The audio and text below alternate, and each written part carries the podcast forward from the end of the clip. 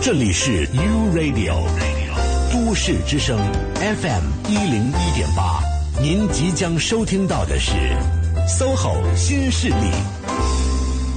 三十六计，职场奋斗，我可以倾囊相授；衣食住行，居家窍门，我可以畅所欲言；推荐最具性价比的选择，我可以毫无保留。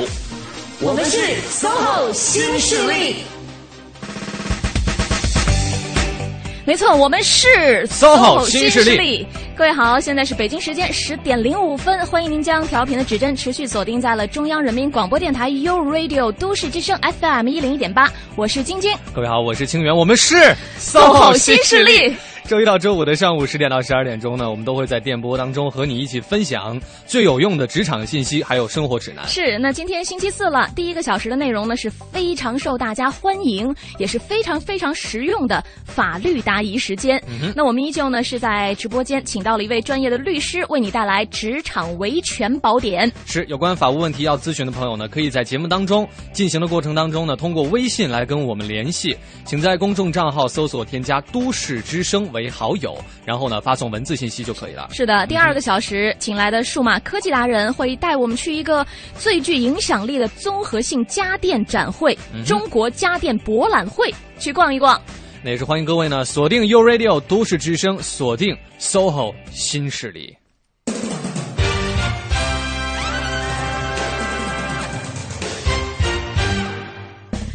亲人啊，在。本期节目开始的时候，咱们先来温故知新啊，考考你，还记得上周四我们讲的是什么吗？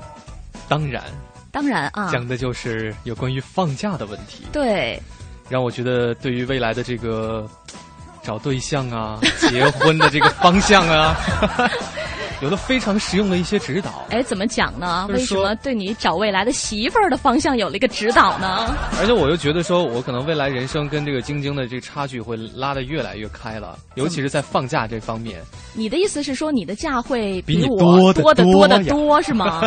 因为我有探亲假呀，啊，对吧？那找一个外地媳妇儿的好处就是，首先我父母在外地，嗯，啊，我一年就有二十天的探亲假，嗯，一旦，啊，一旦我找到一个外地的媳妇儿。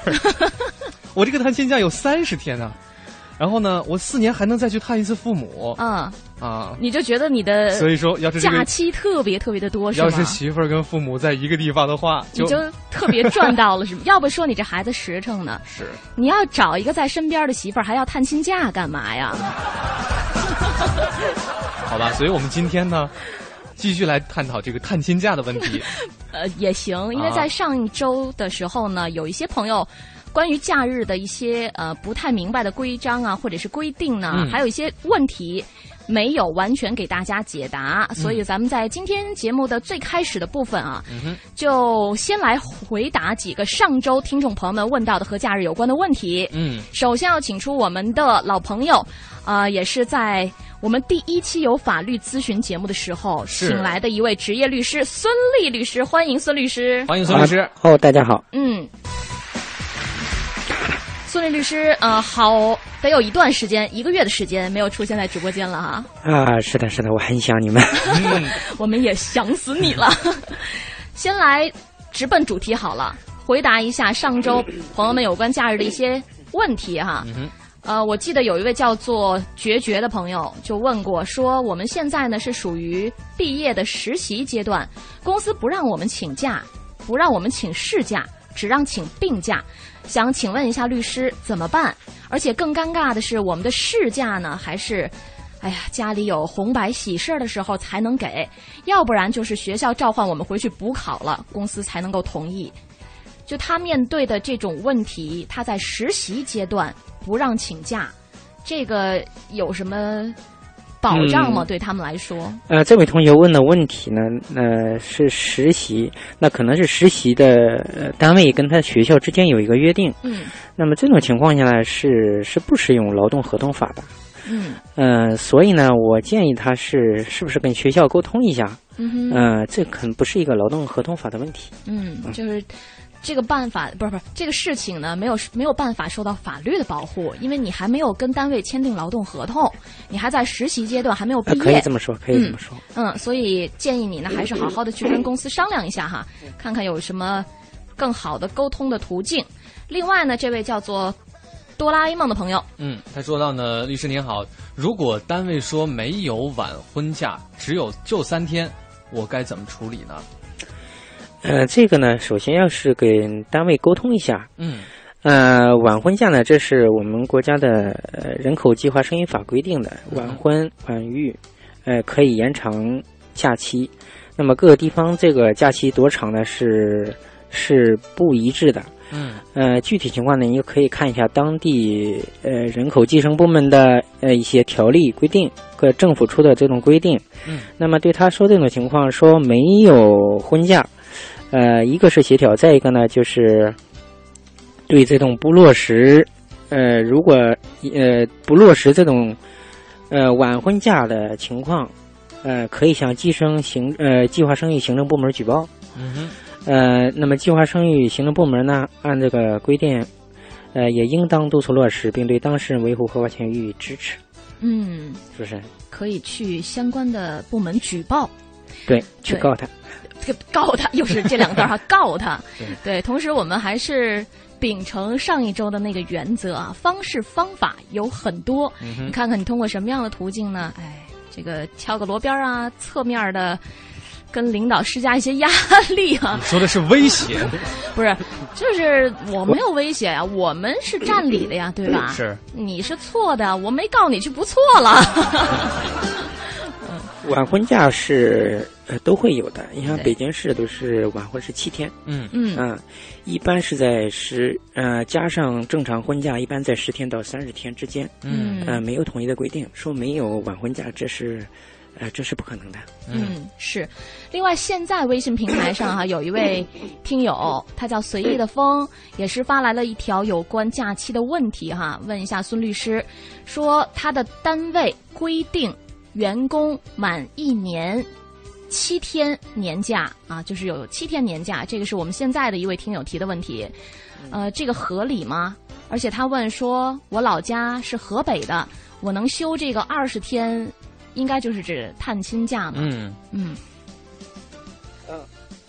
这个是这个是是单位跟他约定的七七天是吗？他的意思是说，就是单位规定，呃，员工在本单位工作满一年之后呢，给放七天年假，嗯，这个合理吗？啊，这呃这个是合理的，可以看单位跟跟这个员工的约定，这个是合理的。对我们这儿才五天。嗯，另外就是他问，他说他老家是河北的，他能休这二十天的探亲假吗？探亲假看，呃，看这个看的单位的规定吧，这个是没有，应该是跟他嗯单位的工作性质是有关系的。对对对对，就单位的性质是有关系的哈。嗯，好，那在解答了朋友们的一些有关假日的问题之后呢，我们今天要进入到一部分新的内容了。想接下来问一下孙律师哈，我们今天主要讲劳动法动哪一部分的内容？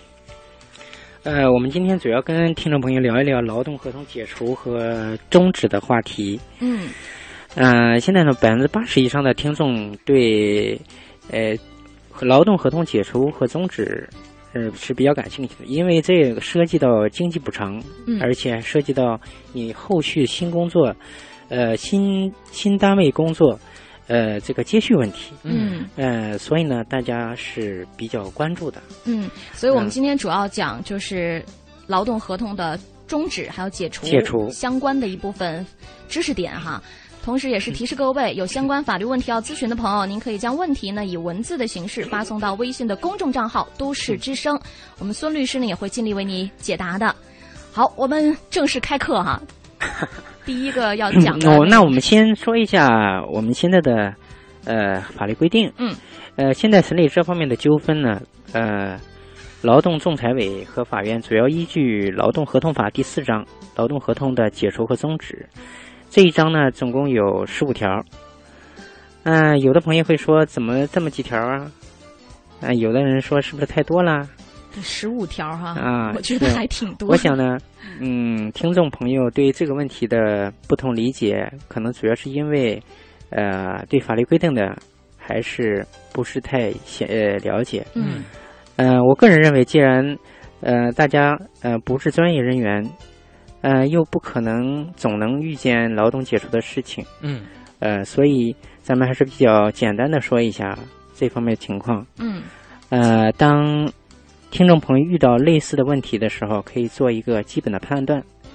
呃，当然呢，如果遭遇到的具体的问题，我还是建议你们去咨询专业的法律人员。嗯，嗯、因为我们这个节目是主要为劳动者提供服务，那我就从劳动者的角度讲一讲劳动合同解除和终止的情况。好，嗯，第一种情况呢，就是协商解除，嗯，协商。或者说嗯双方说好了不干了。啊，就是比较通俗的讲，就是双方说好了不干了哈。是的，就算爱情到了尽头，不再有结果，我们还可以是朋友。是这意思吗？就是就算爱情到了尽头，至少还是朋友。所以这个这个故事告诉大家，不要跟老板谈恋爱。告诉大家，这可以协商解除啊。啊我们至少呢，那那话怎么说来着？散买卖不散交情是吧？这样可能对双方来讲也是比较好的。是的嗯，在《劳动合同法》第三十六条就明确规定，用人单位与劳动者协商一致，嗯可以解除劳动合同。嗯呃，这是第一种情况。嗯那第二种情况呢，就是，呃，劳动者提出解除合同，这种情况下呢，主要是说员工自己不想干了，员工自己不想干了，那应该就是老子明天不上班，爽翻，巴适的板。老子明天不上班，想咋懒我就咋懒。老子明天不上班，不用见客户装孙子。明天不上班，可以活出一点真实。老子明天。是是这意思吗？非常欣赏谢帝的这个霸气。就我不干了。嗯在这种情况又分为两种情况。嗯呃，第一个呢是叫，呃，劳动者这个是劳动者提前三十日以前三十日以书面形式通知用人单位解除嗯劳动合同。嗯那么在试用期内呢是，呃，提前三天。嗯呃，这是第一种，呃，也就也叫预告解除。嗯哼呃，那么第二种情况呢，呃，就是，呃，劳动者 劳动者是用人单位有法律违呃法律规定的呃情形，主要是违法情形，劳动者呢就可以解除合同。嗯这里面主要就有这么几种情况。这里面又分几种情况了哈。那我们呃再请那个孙律师稍等一下，我们先进一段北京交通情况，因为他接下来分的情况是比较多的哈。在路况之后，我们继续回来听孙律师为我们解读。一零一八交通服务站。欢迎各位锁定中央人民广播电台 u Radio 都市之声 FM 一零一点八，我们来关注这一时段的交通服务站。城区南部南二环右安门桥的东向西以及左安门桥的西向东各有一个桥区的排队情况，后车司机呢稍微等待一下就可以通过了。南三环受到十里河商圈车流集中的影响呢，西向东的方向车多排队，队尾呢是排过了刘家窑桥。蔡湖营南路南向北的进京方向车辆行驶不畅，建议呢进京车辆适当的选择开阳路来进行行驶。航班方面的消息，由北京飞往三亚的国航幺三四五次出港航班，出港时间由十四点五十分推迟到到了十六点四十五分，晚点了两个小时。那也请乘坐这一航班的旅客朋友们注意一下，提前规划好自己的出行。以上就是这一时段的交通服务站。都市之声生活听我的 FM。一零一点八。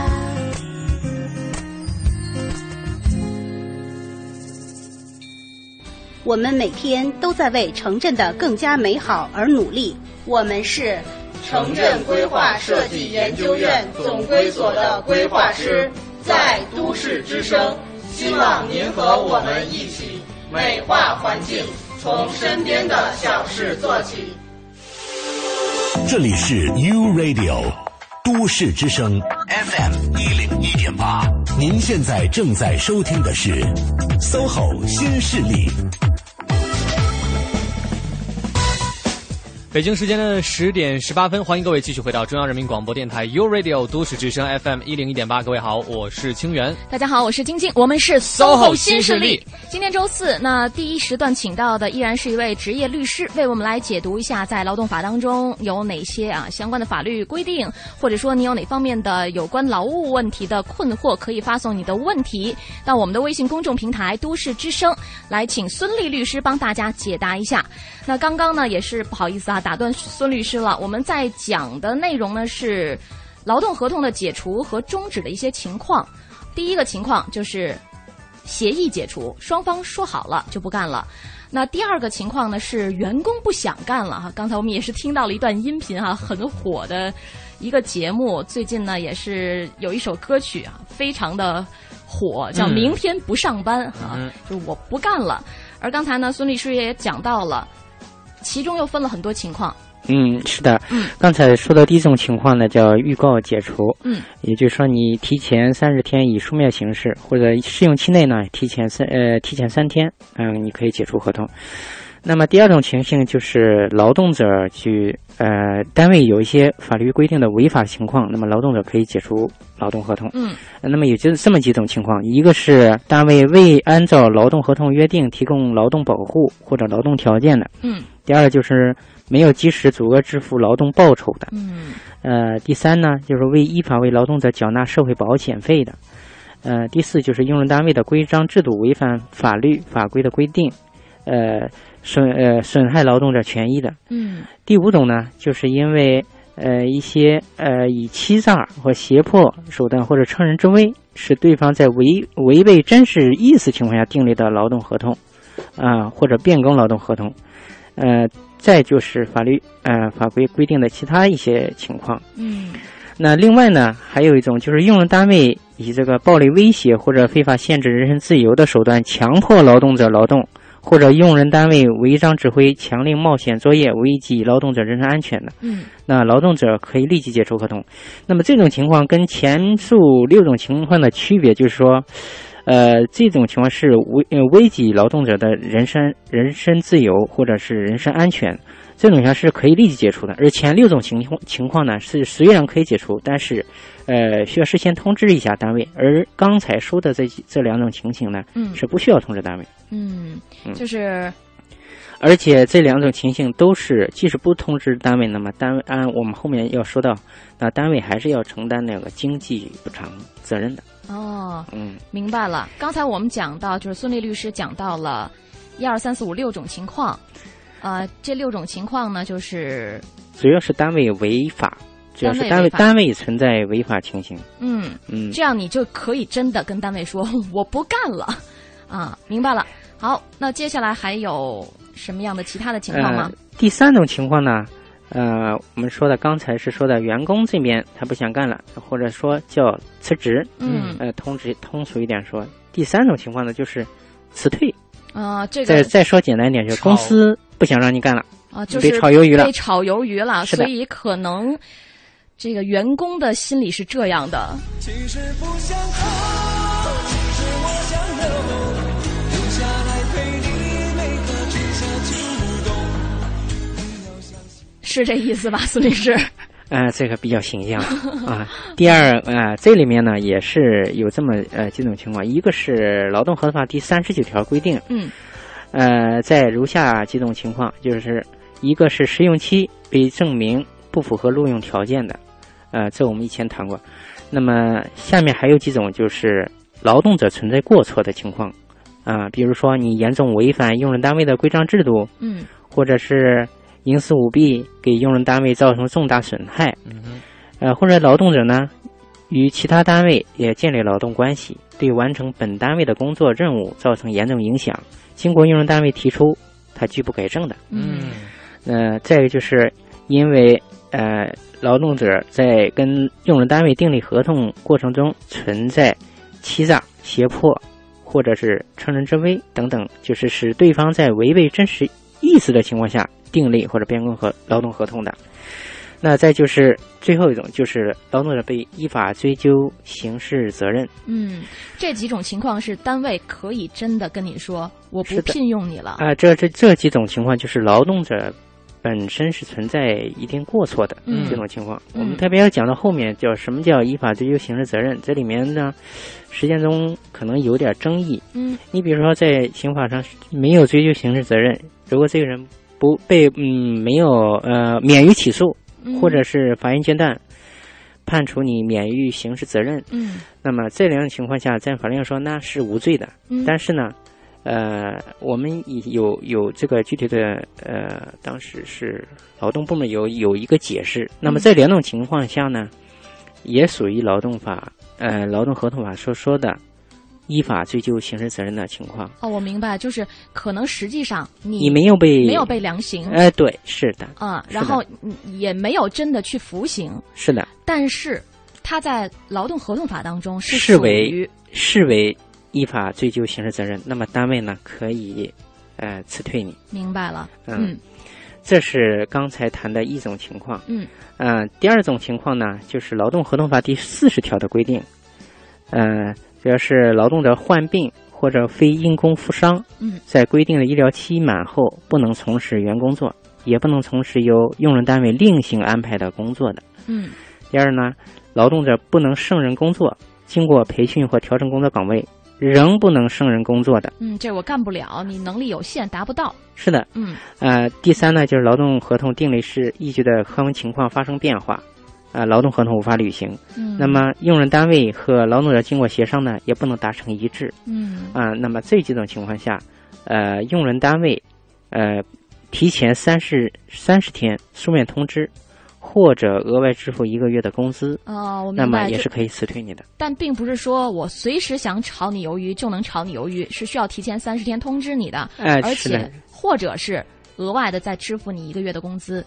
嗯对对，这两两种情况是都是可呃都可以。明白了嗯，嗯，呃，这两种情况呢，呃，有稍微有点区别。哦还有一点区别，啊嗯那个第一种情况就是不会有解除经济的呃解除合同的解约经济补偿金。嗯那么第二种情况呢，呃，因为这个是刚才说了，它是劳动者存在这个过错的的情况的，嗯，而后一种情况呢，我们说了，他还是要承担要向劳动者支付经济补偿嗯补偿金的。明白了，嗯就是一旦劳动者是存在过错的，单位和你解除劳动合同，他是不会向你支付经济补偿金的。对，但第二种情况，刚才我们讲到了，可能是你不胜任现在的工作岗位，对你的职责要求了，你能力达不到了，等等这些。这样的话呢，是是呃，对这种情况是，呃，是一个基本的原则就是劳动者的有过错的话，你经济补偿金可能就没了。嗯嗯呃，你比如说不能胜任工作，你说是不是劳动的过错？可能可能这个不算。这种情况也是啊、这种情况也是要承担那个经济经济补偿金的嗯，嗯明白。这样的话，单位是要向你支付这一个月的工资的。啊、嗯是的。好，呃，那接下来还有第四点，呃，第四种情况就是说，呃，叫裁员或者叫经济性裁员。经济性呃，裁员再简单的说，就是说你想干就干不了了。想干就干不了了，这个心里会是什么样子的呢？I'll be back. 就这句台词，其实特别特别的经典啊是！准备回来要复仇吗？就是现在我干不了，但是嗯我可能将来会回来的哈。嗯，现在你让我干不了了，将来我回来让你也干不了。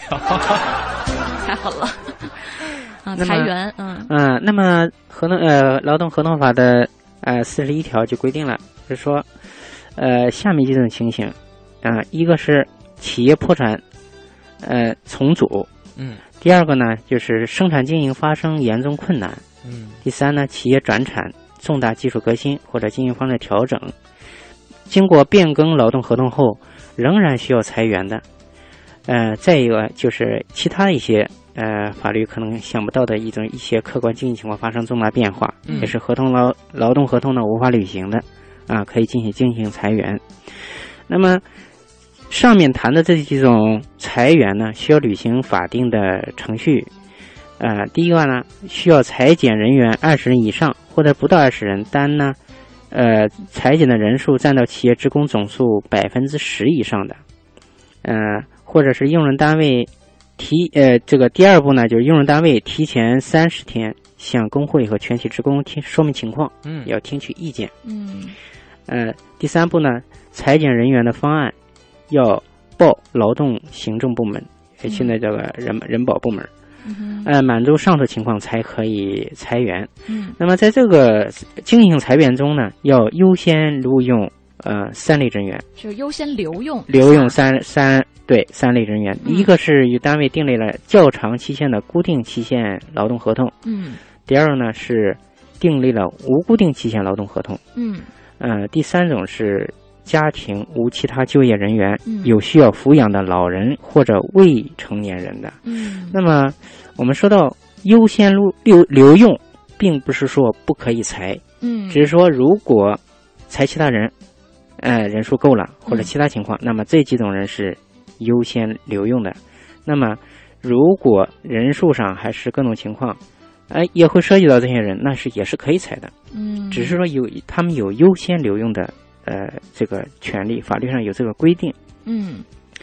呃，最后呢，呃，还有一个就是用人单位进行裁减人员，在六个月内重新招用人员的时候，嗯。啊、应当通知通知这个被裁减的人，啊，并且在同等条件下呢，呃，优先招用被裁减的人员。嗯明白明白了，就是也就是说，其实我们的法律法规还是呃，劳动合同法它整体是呃偏向劳动者这一方的，嗯。因为企业从整体上看，企业呃等用人单位和劳动者个人相比是处于强势地地位的，位的，嗯，所以呢，在具体制度上是会偏向劳动者的。嗯。嗯。是，就像刚才的那种情况哈，如果要是在六个月内重新招人的，就就应当先通知那些之前被裁减的人员，他们有在同等条件下优先被招用的这么一个机会哈。嗯好的，在这一个上半时段呢，请孙律师为我们讲解了一些。啊、劳动解除和终止的一些相关规定和相关的情况。接下来时间，先来关注一组交通情况以及资讯和天气信息。这里是中央人民广播电台都市之声 FM 一零一点八，生活听我的，大家好，我是轩轩。欢迎使用都市之声 GPS 系统，目标锁定一零一八交通服务站。欢迎各位锁定中央人民广播电台 u Radio 都市之声 FM 一零一点八，我们来关注这一时段的交通服务站。路面上的情况，目前东西二环南段、东西三环南段的南向北方向车流量仍然很大，行驶缓慢。东四环望河桥到东风桥的南北双向，小武基桥到朝阳公园桥的南向北方向有断续的排队情况，请大家呢注意行车安全。这一时段莲花池东路的交通运行呢已经恢复正常了，大家可以放心的选择。公交方面的消息，根据北京公交集团提供的信息，为了方便燕山地区。居民的出行，从下周一开始，公交集团将开通九零六路公交车，首末站分别是烟化东岭到烟化二一八公交呃场站，全程呢共二十一站。住在燕山的朋友呢，请留意一下。以上就是这一时段的交通服务站。哎，你说这慈禧太后到底是个什么样的人呢？晚清第一白富美，别胡扯，嗨，奢侈浪费，不全面。那哎，也怪可怜的。你说他年纪轻轻就守寡，儿子大了还没了，最后啊孤独终老。哎呀，打住打住啊！她呀就是一个只顾今儿、只顾眼前，只要自己痛快，绝对不想明天的米老太太。哎，三月二十四号到二十八号，阿龙说北京为你还原一个真实的慈禧太后。锁定一零一八都市优先听，掌握时事动态，值得信赖的奥迪专家亚之杰提醒您：一零一八都市优先听马上开始。你想听的都市资讯，你想听的都市资讯，你爱听的都市资讯，就在一零一八都市优先听，都市优先听。大城小事早知道，都市资讯优先报。这里是一零一八都市优先听。这一时段，我们来关注一组教育职场方面的消息。日前，北京教育考试院发布了今年五月份北京英语口语证书考试公告。据了解，考试将于五月十七、十八号两天进行，三月二十八号起，考生可在网上报名。香港高校二零一四年对内地的招生计划已公布，香港大学、香港中文大学、香港科技大学等八所香港特区政府资助的高校，二零一四年至少招收一千五百名内地学生。二零一四中国大学评价研究报告近日发布，报告显示，北京大学问鼎二零一四中国大学排行榜六百强榜首，连续七年蝉联中国大学排行榜第一，清华大学名列第二。美国冷泉港实验室 DNA 学习中心日前在北京市幺六六中学建立了国际青少年生命科学研究所，这是该实验室在亚洲建立的第一个面向中学生的培养基地。今年暑假，东城区将派出四个学生游学团到美国冷泉港实验室交流学习。二零一四年中国人才聚集报告日前发布，在全国三十一个省市区中，北京的人才综合聚集度居首。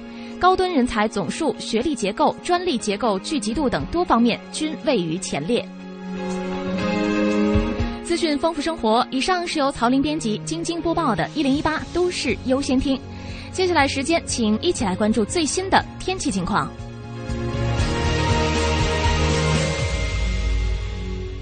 买奥迪选亚之杰，置换吉祥超值惊喜！A8L 最高优惠四十万，Q7 最低售价七十二万，奥迪 A3 最低售价二十一万，值得信赖的奥迪专家亚之杰六三四三幺幺幺幺。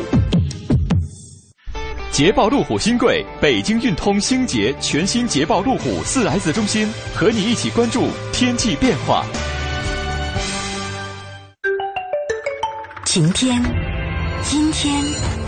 雨天、雪天，都市之声，天天陪你。一零一八气象服务站。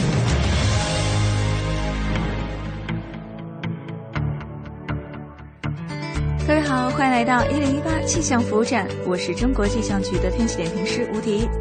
这两天不利于污染物扩散的气象条件呢，还会继续维持。北京南部、天津还有河北中南部有轻度到中度的霾，其中能见度具有明显的日变化特征。夜间空气湿度较大，能见度在二到五公里之间。午后随着偏南风加大，水平扩散条件略好，再加上气温的明显上升，有利于低层空气的上下扰动。对于能见度改善呢有一定作用。那我们预计明天夜间到后天扩散条件会进一步转差，湿度会有所增加。北京平原地区、天津还有河北中南部会有中度的霾，夜间呢是以雾为主。大概要一直等到这周六，这次持续性的雾霾天气才会逐渐结束。我们来关注世界主要城市的天气。今天白天，上海和香港都会奉献多云天气，最高气温分别有二十二度和二十七度。首尔、新加坡、吉隆坡和曼谷今天都会落下丝丝的小雨，其中首尔的最高气温是二十度，曼谷仍然会达到三十五度左右。那北京今天还会有轻度的霾，最高气温在二十四度上下。以上是由吴迪在中国气象局为您发回的最新气象信息，我们再会。全新捷豹路虎概念展厅，北京运通星捷盛世启幕，全系车型底价预售，购车更享万元礼包。捷豹路虎，北京运通星捷，八零二五四幺幺幺。中央人民广播电台，U Radio，都市之声，FM 一零一点八。都市需要音乐陪伴着十里长街，平凡的生活，听听我的广播，每天有很多颜色。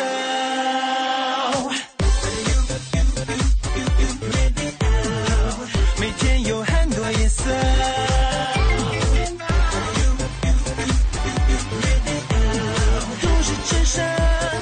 生活听我的 FM。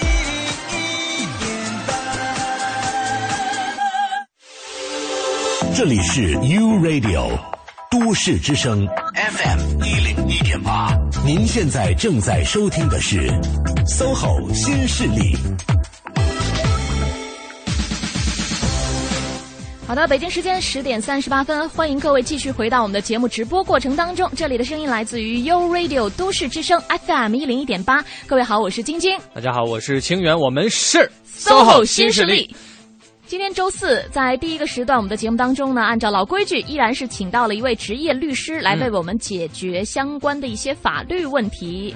那今天主要讲解到的呢是劳动合同的终止和解除。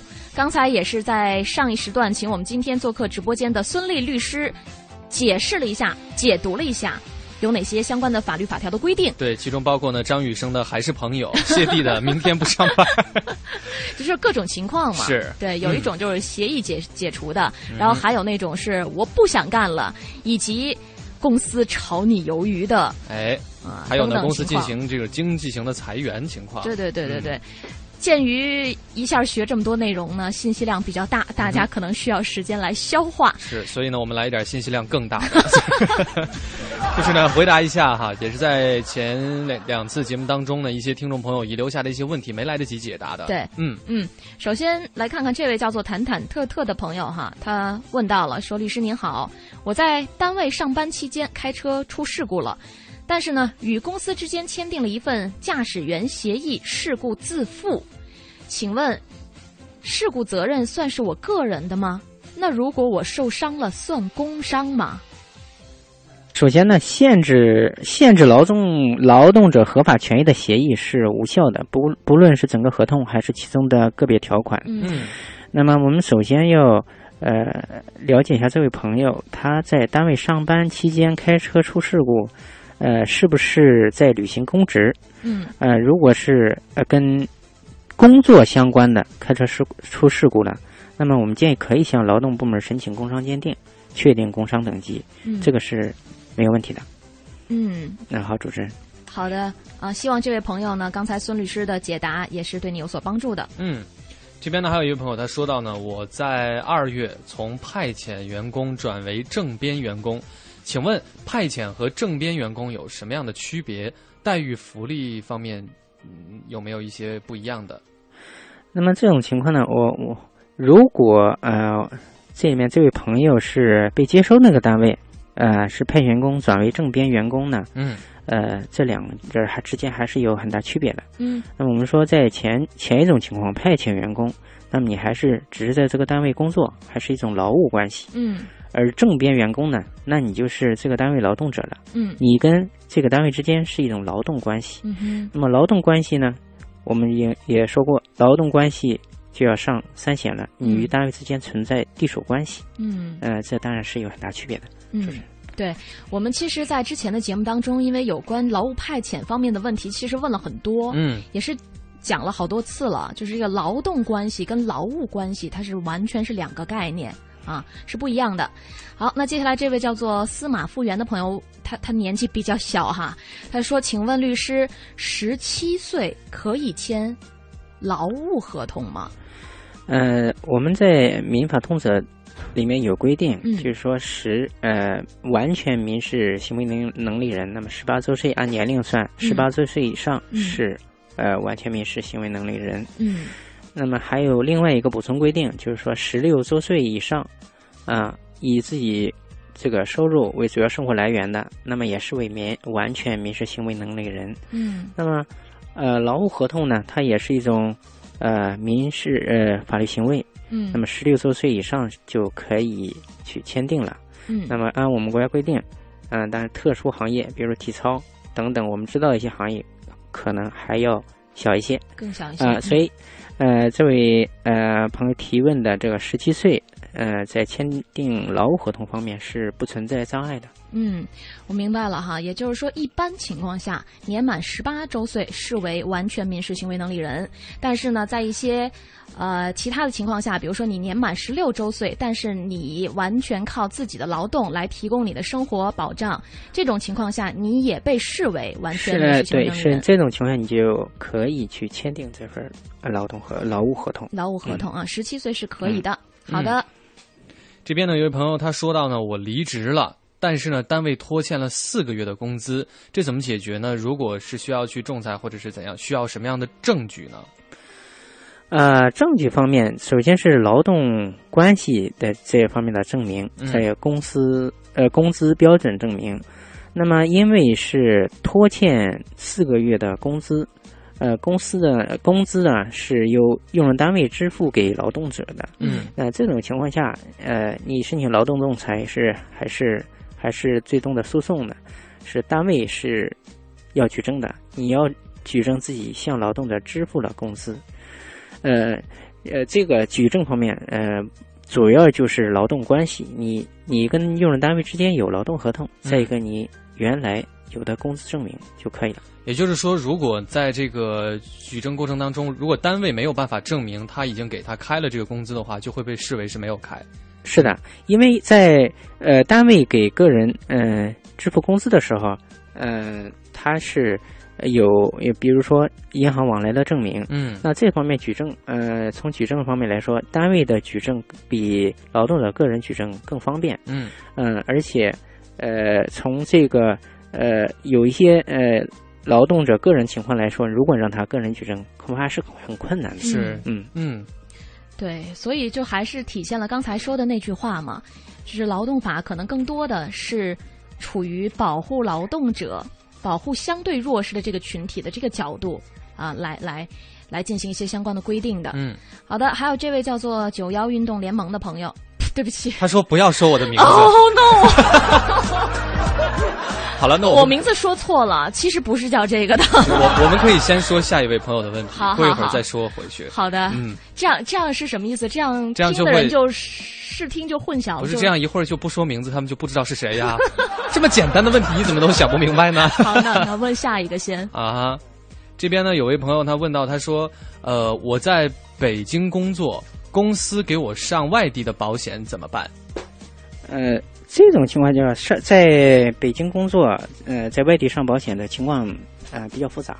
啊，呃，也可能是你是公司派出来的，比如说你在北京有个办事处，嗯，啊，这种情况呢，呃，是可以的，在北京在外地上保险是可以的。嗯，我这个问题呢，叫这位朋友问的问题不是很具体。嗯嗯。是。那么在另外一个问题呢，就是说，呃，两地你呃工作地和。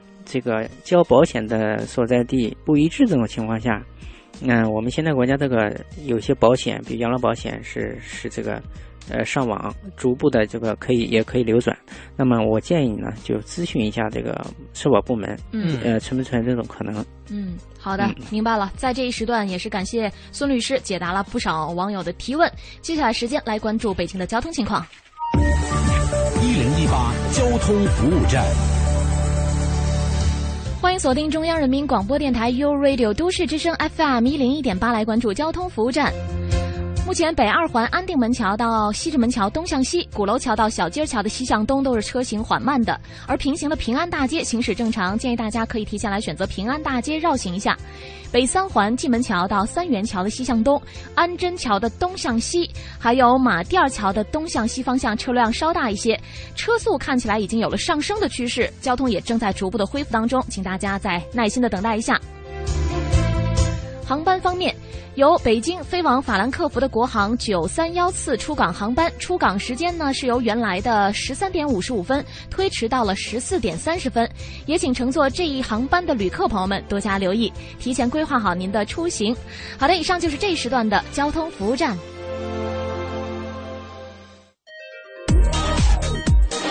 都市之声，生活听我的 FM 一零一点八。这里是 U Radio 都市之声 FM 一零一点八，您现在正在收听的是 SOHO 新势力。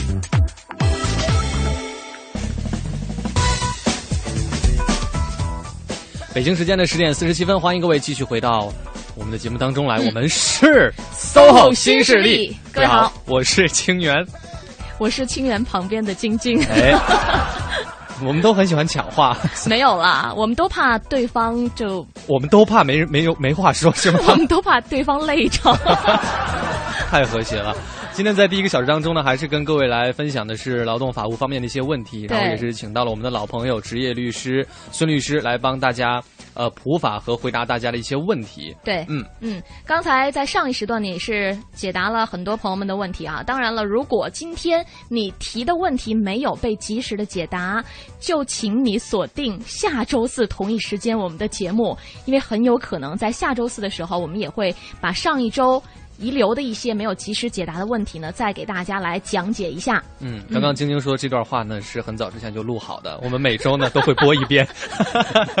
不是因为真的是这样了，嗯就大家发来的问题太多了，可能没有办法在第一时间全部给你解答到哈。那刚才我们在本期节目当中，请孙俪律师讲的是劳动合同的终止和解除，提到了一些情况。嗯哼，那站在劳动者的立场上看，用人单位有没有必须不得不让劳动者留下的情况呢？啊，这在法律上也是有明确规定的。嗯那么在呃劳动合同法里面规定有呃这么几种情况。呃，第一个就是从事接触职业病危呃职业病危害作业的劳动者，嗯未进行离岗前职业健康检查，嗯或者疑似职业病病人在诊断或者医学观察期间的，嗯，呃，这是一种。这是不能解除的劳动啊、是的，就是在这个期间是不能解除的。嗯，呃，第二个呢是在本单位患职业病或者因公负伤，并确认伤丧失或者部分丧失劳动能力的。嗯呃，第三种是患病或者非因公负伤，在规定的医疗期之内的。嗯，第四种呢是女职工在孕期、产期、哺乳期的。哎，这个大家可能比较熟悉哈，就女职工在怀孕期间或者是这个呃哺乳期内的，都是不可以被单位解除劳动合同的。嗯嗯，这是第四种情形。第五种呢，就是在本单位连续工作满十五年，嗯，呃，且距离那个退休年龄不到五年的，呃哦，这是一种。在最后呢，就是法律法规规定的其他情形，比如说工会代表在履行这个呃的这个协商期间，那么期满，嗯期满前是不能被解除的。嗯嗯、我们说这种情况呢，其实也不是绝对的，嗯但是我们特别强调每一种情形都是有一个期限，比如说医学观察期嗯啊，或者是职业病这个呃那种工伤那种情况，嗯呃，第就是说在一个医疗期限啊或者特殊的孕期、产期、哺乳期这期间是不可以的，大家一定要注意是这个期间，嗯不是所有的时间，嗯嗯，是刚才提到的上述期间之内都啊、可以。是的，嗯嗯，所以说呢，那用人单位这边可能就觉得是不是我就没有办法了？嗯是不是说我你怎么的我都无法跟你呃解除劳动合同了？那你、呃怎么样都都可以了呢？这种情况也是对。嗯，那么劳动合同呃也有自然终止的一些情形，嗯。而且法律上也做了一些明确的规定。嗯。嗯、你比如劳动合同期满了，嗯。啊、或者是劳动者开始享受基本的养老保险待遇，嗯、再一个劳动者死亡，嗯。或者是被宣告失踪，嗯。宣告宣告死亡，嗯。啊、这个从用人单位这个角度说，用人单位被宣告破产，嗯。被吊销，呃，关闭或者撤销或者自行解散的，嗯啊、还有这其他一些情形，那么劳动合同，呃，也是可以解除的。嗯嗯，就是其实第一条是我们真正的在工作当中遇到的最多的情形了，就是嗯劳动合同期满的，是劳动合同就自然终止了。嗯嗯是的后面的很多情况都是单位已经没了。对，主要对这个就是从两方面，一个是合同本身的期满，再就是劳动者这一方面的情况。嗯你你呃再一个就用人单位，就是两方面的情况。是嗯嗯嗯，好的，还有一点点时间，我们还是继续来解答一些网友和听友的提问，好吧？嗯这位朋友问到了，说我们公司没有劳动合同，并且入职协议呢只有一份，而且在公司就这入职协议只有一份，而且是放在公司的，这算不合理吗？呃，这肯定是不合法的。我们在劳动合同订立那一那一那一讲里面已经讲过这个问题了。嗯那么这种情况下呢，是劳动合同应该是两份，这个单位和劳动者人手一份。嗯，呃，两份合同具有同等的法律效力。嗯，对，告诉你了，这个不但是不合理，而且是不合法的。嗯，好的，那接下来再看到这位叫做一路狂颠的朋友，他说到呢，与单位签订无固定期合同要改为劳务公司派遣合同，如果不签就要开除我，我该我现在该怎么样维权呢？嗯，这种情况还是传传统的方式。嗯，呃，首先是跟单位协商，嗯再就是你有权利去申请仲裁。呃，在单位这种由由这个签无定无固定期限合同，要改为劳劳务合同派遣，那这期间肯定是他是不签就要开除，这肯定是不合法的。嗯嗯，就首先肯定了你你的这个理解是对的啊，就是不签就开除你，这肯定是不可以的。你确实是可以去维权的。那具体怎么做？我们当然希望你们能够最好是通过协商来解决。嗯如果不行，可以申请劳动仲裁。好，溜达溜达，他说：“主持人好，孙律师好，想劳驾问一下，我是外地的，在北 在北京的一家私企上班，已经工作十年了，单位是在二零一一年才给上养老保险，请问这样合理吗？我能争取到什么利益？如果我想解除合同，我能得到什么补偿？”呃，这肯定是不合理的。那么按法律规定呢，我们前面也讲过，它是可以解除劳动合同的。嗯。那么解除和劳动合同就涉及我们后面要会提到的呃经济补偿，就按我们法律规定的呃经济补偿标准来执行。嗯嗯，好的，看一下时间已经走到了十点五十四分了，今天的这一讲法律大讲堂就要到这里了。是。还是再次提醒大家哈，就我刚才录好那段话，嗯要不然清源再说一遍。就是说呢，各位啊，还是可以把你们的问题呢发送到我们的微信平台上。这周呢没来得及回答的部分，可能放到下周、嗯、或者是下下周，一定会找时间呢把大家的问题，呃，交给我们的这些职业律师，让他们来帮助大家解答这些问题。对，嗯，比如说我就看到了今天像怀婷啊，像啊七一呀，还有老男孩啊等等，你们的问题呢可能没有来得及及时的解答。嗯，希望你下周四的时候锁定。我们的频率锁定我们的 SOHO 新势力，会在下周的同一时间带来最及时有效的一些是啊答案。而且我发现，其实有些问题呢，如果各位仔细的听节目当中，我们的这些律师们跟各位讲的这些理论方面的知识的话，你可以自己判断出来对与错的啊。所以希望大家呢，也是不光呢，就是对于自己的问题要关注，也要对于这个。法律问题啊，理论的部分也要认真一点，认真学习啊。是，好了，我们下一个小时请到的是数码科技达人，今天要带我们走进的是中国家电博览会。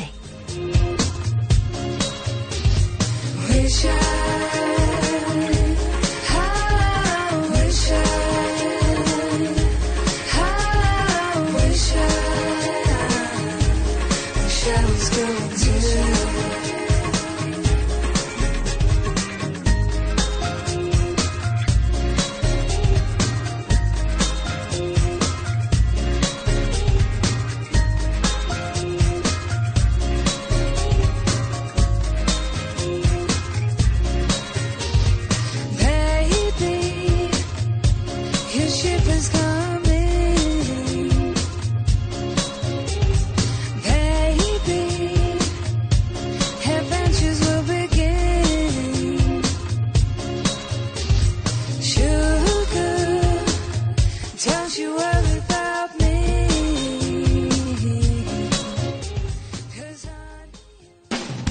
活听我的，一零一八生活服务站。快乐减压一分钟，工作生活放轻松。你知道吗？对于一些人来说，幸福生活的重要指标之一，就是能够享受到美味的甜点。调查发现，爱吃甜点的人，通常比不爱吃甜点的人更快乐，更善于交际。为什么甜点会让人感觉到幸福呢？因为它外形精美，充满创意，香气扑鼻，口感非凡，总能够把美好的回忆和甜蜜的味道连接在一起，给我们快乐的暗示。而且甜点中丰富的营养元素能够安神抗抑郁，为你快速的补充能量，增强免疫力。总之，无论是拥有美满家庭的人，还是热恋中的情侣，又或是在寻找爱的单身贵族们。每天分享一道美味的甜点，快乐指数就会大大加倍哟。这什么叫退不了啊？当你遭遇消费纠纷时，卖了这么多手机，还没有人退货的呢。当你的消费权益受到侵害时，啊，先生你好，这时找幺二三幺五保护自己的权益。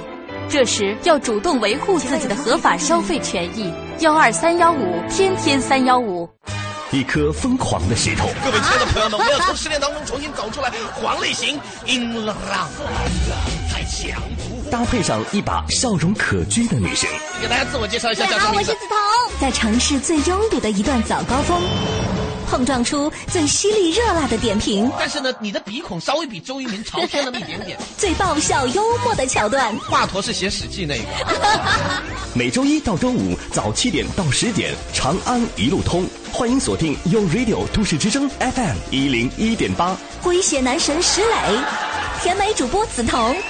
陪你轻松驾车，乐享生活。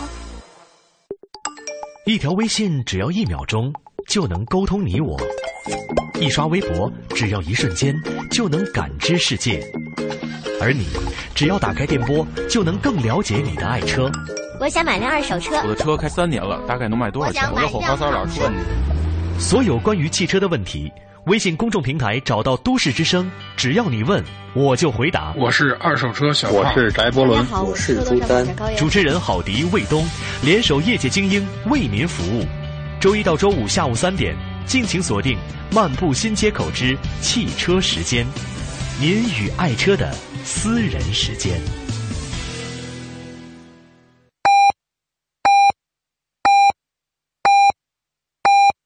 哟，转眼已经快到中午了，兔子好像已经开始咕噜咕噜的叫了。水果可是最健康的零食哦，麻溜的给自己补充水分和维生素吧。上午十一点，我是在天通苑盼着吃午饭的广恒。中央人民广播电台，U Radio，U Radio，都市之声，FM 一零一点八。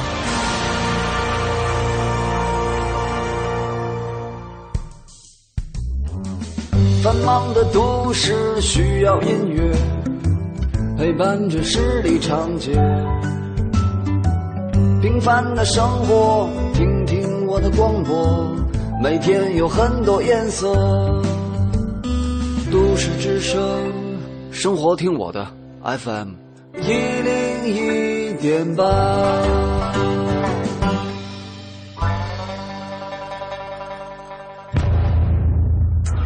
ID，都市之声。密码，请再次输入密码。您还有最后一次输入密码的机会。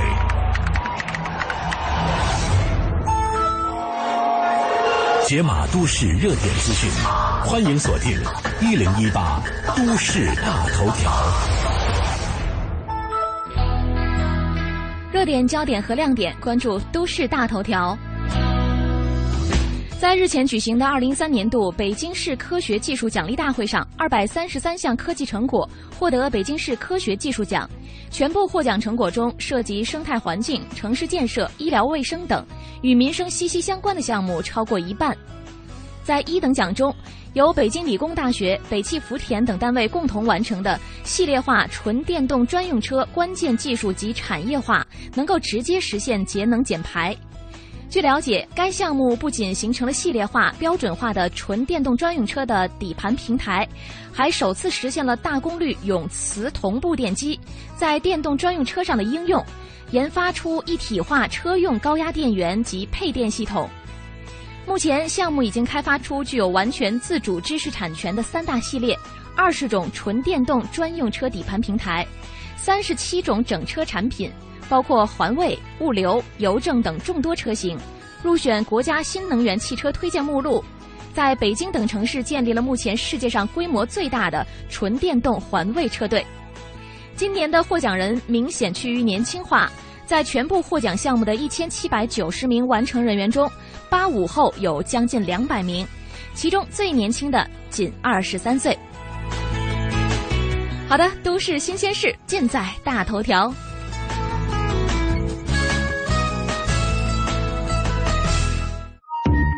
欢迎使用都市之声 GPS 系统，目标锁定一零一八交通服务站。欢迎各位锁定中央人民广播电台 u Radio 都市之声 FM 一零一点八，我们来关注这一时段的交通服务站。路面上的情况：城区西部西二环复兴门桥到阜成门桥的南向北，西直门桥到复兴门桥的北向南车流量大，行驶缓慢；复兴门桥以南的路段呢，车辆通行都已经恢复了正常，大家可以放心的选择。西三环立泽桥到新兴桥的南向北断续有排队的情况，西三环的其他桥区呢，车辆走起来都没问题。现在阜成路的进京方向有排队等候的情况，平行的复兴路、紫竹院路都是行驶正常的。公交方面，受到北二环西向东车多的影响呢，四十四路、二十七路公交车的通行缓慢，请沿途的乘客朋友们耐心等待一下。以上就是这一时段的交通服务站。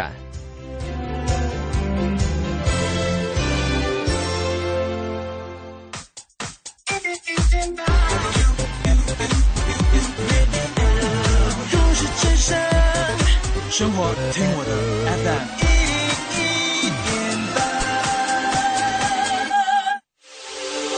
这里是 U Radio 都市之声 FM 一零一点八，您现在正在收听的是 SOHO 新势力。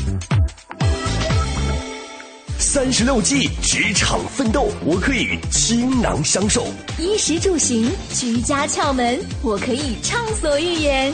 推荐最具性价比的选择，我可以毫无保留。我们是 SOHO 新势力。北京时间的十一点零四分，欢迎各位来到中央人民广播电台 u Radio 都市之声 FM 一零一点八，我是清源。大家中午好，我是晶晶，我们是 SOHO 新势力力。。今天我们请到的这位数码科技达人呢，又要带我们去看展览啦。是在数码家电行业哈，好像嗯真的是有很多的展览会。嗯我们 SOHO 新势力呢，当然也会紧密的关注各种大会，给各位带来最有用的消费信息。话说的还是挺漂亮的。你还记得上一次我们关注的展会是什么吗？嗯非要这么问吗？上一次我们关注到的展会，你以为我真的不知道吗、啊 m 哈 w c MWC 是什么意思呢？世界移动通信大会。哎呦，还不错嘛。有你这句话呢，我觉得节目就值了。我就知道今天要做展览，你有可能考我上一次的展会讲的是什么。有备而来，所以之前是真的忘了是吗？没有啦，印象非常的深刻。每一期数码科技达人的节目时段做下来，我对我来说都是特别大的收获。嗯，那今天呢，要跟各位来一起关注的这个展会呢，不是移动通信了，嗯，包含的面儿会更宽。嗯，首先呢，我觉得还是请出我们今天的这位数码科技达人，他是来自中关村在线家电事业部的编辑牛春成，欢迎春成。欢迎春成。大家好，所以您这是刚从上海回来。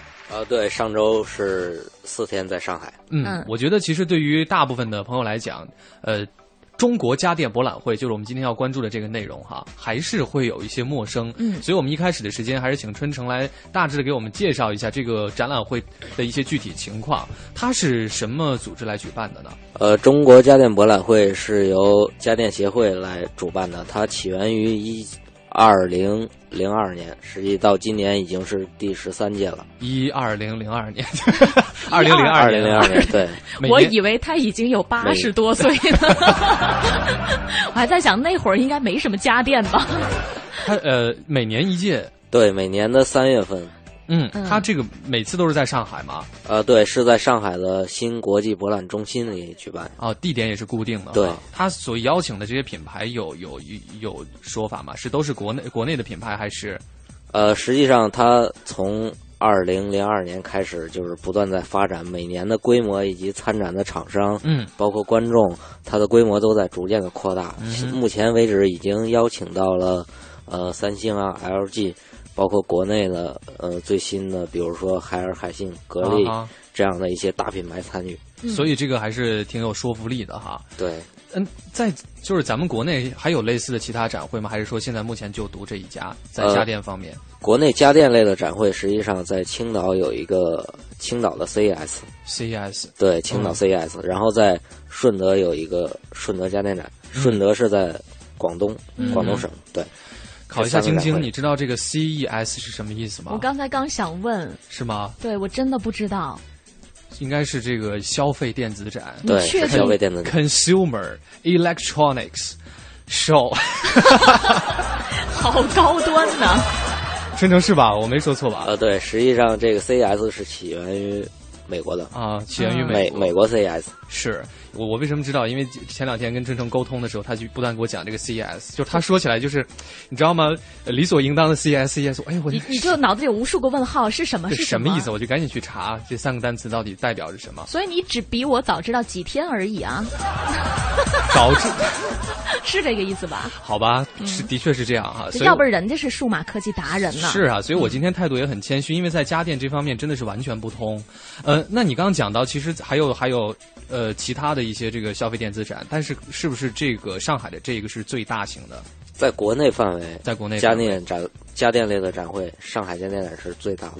嗯、现在目前世界上最具有影响力的是你刚刚提到的美国的美国的 CES，美国的 CES 以及德国的 IFA 一发展。哦，这两个是世界范围内最，对，它是世界范围内最具影响力、规模也是最大的展会。嗯嗯，我很好奇的就是，嗯、呃，就是这个家所谓的家电博览会或者这个消费电子展，它对于呃厂商或者消费者来讲。是有什么样重要的意义？他们是会做很多的新品发布，还是说其实是把很多现在流行的一些家电放在这个上面集中进行呈现呢？呃，这样的展会实际上可以在展示，就是说各个品牌在各个的产品线的尖端领域，他们的最新的研发技术以及一些新品的发布。实际上，如果平时关注这个家电行业的消费者，他可以通过这个展会来看到整个家电行业的未来发展趋势以及最新的产品。嗯嗯，就因为说到家电，它不像这种，呃，我们所说的这个像手机这样的数码产品，嗯，更新换代好像特别快，而且就是大家这个更更换的这个频率也比较高。对我的直观感受就是，家电那是跟我们的生活息息相关的，是我们平时都就是我如果不是一个达人，嗯、也会跟我有密切的关系的。可是就是说，比如说你买了一台电视，嗯、可能很多年之内你都不会想再买一台了。但是手机就不一样。哦，那倒是。所以会不会因为这样的原因，在这个家电消费电子展上的它的关注度也没有，呃，比如说像世界移动通信大会这样呢？还是说其实国际上并不是这样？呃，其实家电产品确实没有那个手机类的产品更新换代快，嗯、但是我觉得家电产品也是一个刚性需求，因为毕竟如果你结婚或者是呃买房，嗯，这样的话肯定都离不开采购家电，是，所以说它实际也是有一个庞大的消费群体和关注人群的。嗯哼，你刚刚提到美国的这个 CES 哈，它是美国的呃组织在举办，还是世界型的协会之类的？呃，应该是在美国举办，然后。地点是在拉斯维加斯，啊、嗯，时间是每年的一月八号左右。嗯，相较于这种就是国际大型的消费电子展，我们现在目前的这个呃中国家电博览会，差距或者说差别主要是是品牌不够多，还是呃品牌不够多是一方面，嗯，因为毕竟它的影响力只是在国内，嗯哼，呃相相对来说，比如说。国际上的西门子啊，或者 LG、三星这样的品牌，他们参与并不是特别多。嗯、另外，嗯，我个人感觉国内的整个的家电展会，它还更倾向于招商。招商对，就是说，比如说一些国内的小品牌，它参与展会，实际上它是为了呃招更多的代理商，嗯，然后推广它的产品。嗯、但是国际型的大型展会，比如说美国 CES，它它里面的所有的厂商几乎全部都是我我来参展，主要是为了展示我的产品，嗯。嗯，以及技术，嗯，并不是说我要通过这个展会招到多少商，嗯，这样的一个，就是说它的目的性不一样，嗯，导致它参展的品牌也不一样，是感觉上就好像层面已经不太一样了，就跟影响力也有关系了。呃，对，实际上国内的家电展会也在逐渐向国际接轨，嗯嗯，努力的改变这样的一个现状吧，嗯哼，哎，那在。比如说，就是国内的这些像中国家电博览会当中，去参观的人更多的是像这些，不，这怎么说？就是个人多吗？就是你是说消费者？对对对，普通的消费者多吗？呃，也也有很多普通消费者。实际上，嗯，据统计，今年的上海家电展，它的观众人数大概在六万人左右。六万人，一共是几天？呃，四天，四天六万人啊，不少了，不少了，对、嗯，比我想象的多。我们之前关注的那个 MWC 世界移动通信大会，好像在每年的这个大会上面都会，呃，评选出来一些优秀的产品或者是技术，然后我看到好像是美国的这个 CES 展，好像也会做这种评奖的活动。呃，对，是这样啊，他他们这个是是是很有价值的这种评奖，还是说也没有什么参考价值？这个是一很有价值的。啊在国内的中国家电博览会也有一个叫艾普兰奖、嗯这样的一个评奖的。啊，我们也有一个我们也有，对。它是它是会分不同的家电产品吗？呃，是这样的，它嗯，在不同的家电品类里面选择最有那个技术优势，包括最新的一些技术的产品。嗯，比如说电视、对，冰箱，会呃会分这种门类，还是说会分会分会分哈？对，好的，那我每个不同品类它都有不同的奖。啊，长知识，嗯，是。又很硬啊，这个信息量又是很大。对对对，嗯这这就是我们每期节目的独到之处。嗯哼，我们每期带给大家都是不一样的、全新的东西。是，嗯那第一节呢，也是请春城带我们大概的纵观了一下这个中国家电博览会的一些概况哈，了解了一下它在这个业内的一个地位，嗯还有我们现在这个博览会跟国际上大型的这种消费电子博览会之间的差别在哪里？是。那下一节呢，有请春城来给我们详细的介绍一下今年展会的一些情况。嗯呃，稍后呢回来先来关注一下北京目前的路面情况。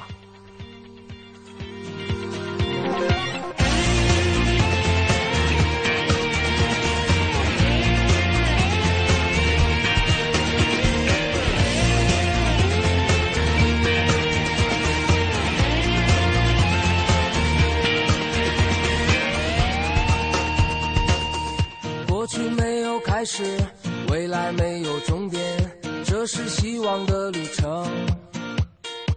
是谁在风中奔跑，自由穿行梦想，向着幸福的远方。世界像无尽的画卷，一切像美丽的诗篇。如清风自在的旅行，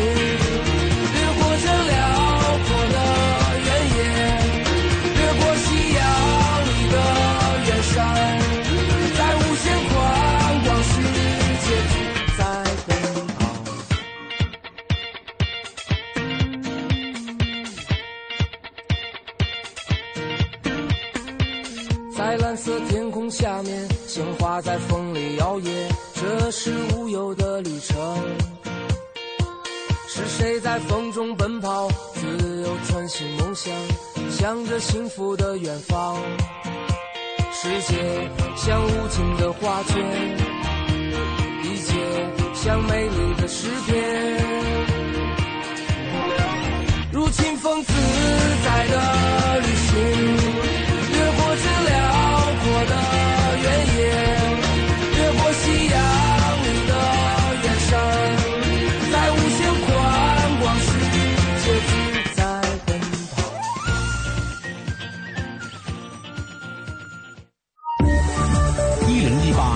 通服务站。各位好，欢迎锁定中央人民广播电台 u Radio 都市之声 FM 一零一点八，来关注交通服务站。首先呢是有两个特殊路段，重点提示大家：京藏高速建祥桥北侧的进京方向，在主路的外侧车道发生了一起交通事故，造成后车排队排到了北沙滩桥。另外呢，在东二环光明桥的南向北方向外侧车道同样是有起交通意外发生，请后车司机一定要小心的避让一下。现在光明桥往南的队尾是排过了左安门桥。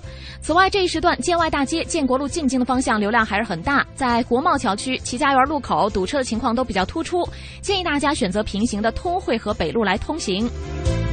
航班方面，由北京飞往三亚的国航幺三四五次出港航班，出港时间由十四点五十推迟到了十六点四十五，请乘坐这一航班的旅客朋友们多加留意。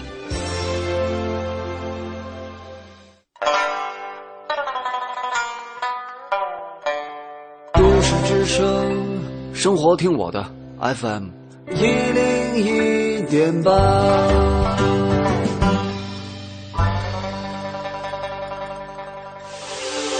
这里是 U Radio 都市之声 FM 一零一点八，您现在正在收听的是 SOHO 新势力。北京时间来到了十一点十七分，各位中午好，这里正在为你直播的声音是来自于中央人民广播电台 U Radio 都市之声 FM 一零一点八，我是晶晶。各位好，我是清源，我们是 SOHO 新势力。在今天第二个小时节目当中呢，我们的生活达人秀，因为呢今天是周四，哎，所以呢第二个小时我们进入到数码科技达人的部分。对，为各位请到的是来自中关村在线的编辑牛春成，再次欢迎春成。嗯，可以跟大家打声招呼在哈。大家好，我是牛春成。哎，我们今天聊的这个话题呢，稍微有一点儿难。嗯，对于晶晶来说，我刚想说，对你来说都难了，你觉得对你来说难不难？我觉得对我来说也也有点难，因为你根本都不做家务，都不知道家电在生活当中有什么样的作用。因为严格意义上来讲，我在北京还没有家。哎呀，好像有个家。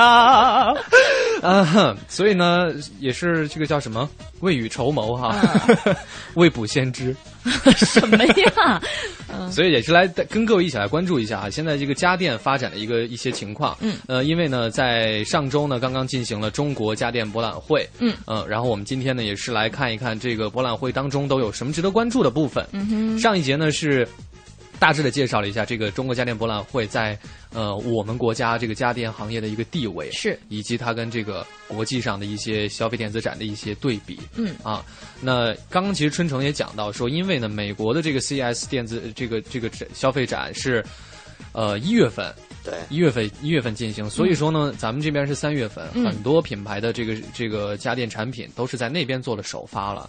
但是但是在国内也应该算得上是国内首发，也是国内国内首首发。是嗯。嗯，所以说呢还是很有价值的。那我还有我有一个问题哈，就是你看，比如说像看车展，大家去关注的东西有很多，车模美女是吧？哎，我们这个笑笑什么呀？清源的那声哎，就是特别让人想这笑。这这，对啊，这是很正常的呀。对作为一个我还没有家嘛。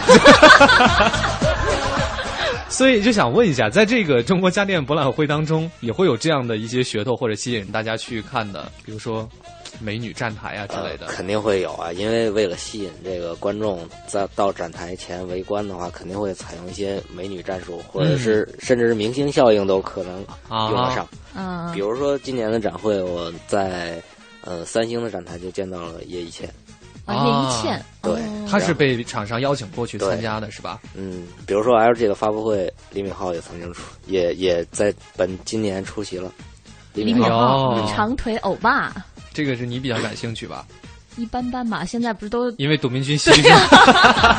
这个这个甚至还可以爆料一下，就是当天发布会的场外，嗯嗯嗯，包括嗯媒体报道的记者证，甚至被炒到一千块钱一个。就是为了看就是为了看李敏镐是吗？对，就是为了看一眼明星，那李敏镐出席了多长时间啊？大概一会儿，不是很长啊，一分几分钟一分钟。而他们来这边参加这样的，呃，就是这样发布会这样的活动，他们是做什么用的？实际他们他们是作为品牌代言人来做一些，就是说现场的即兴的讲话。啊，就是说，我觉得这个产品很好呃，对，基本上大概就是这样。啊。所以一分钟够了。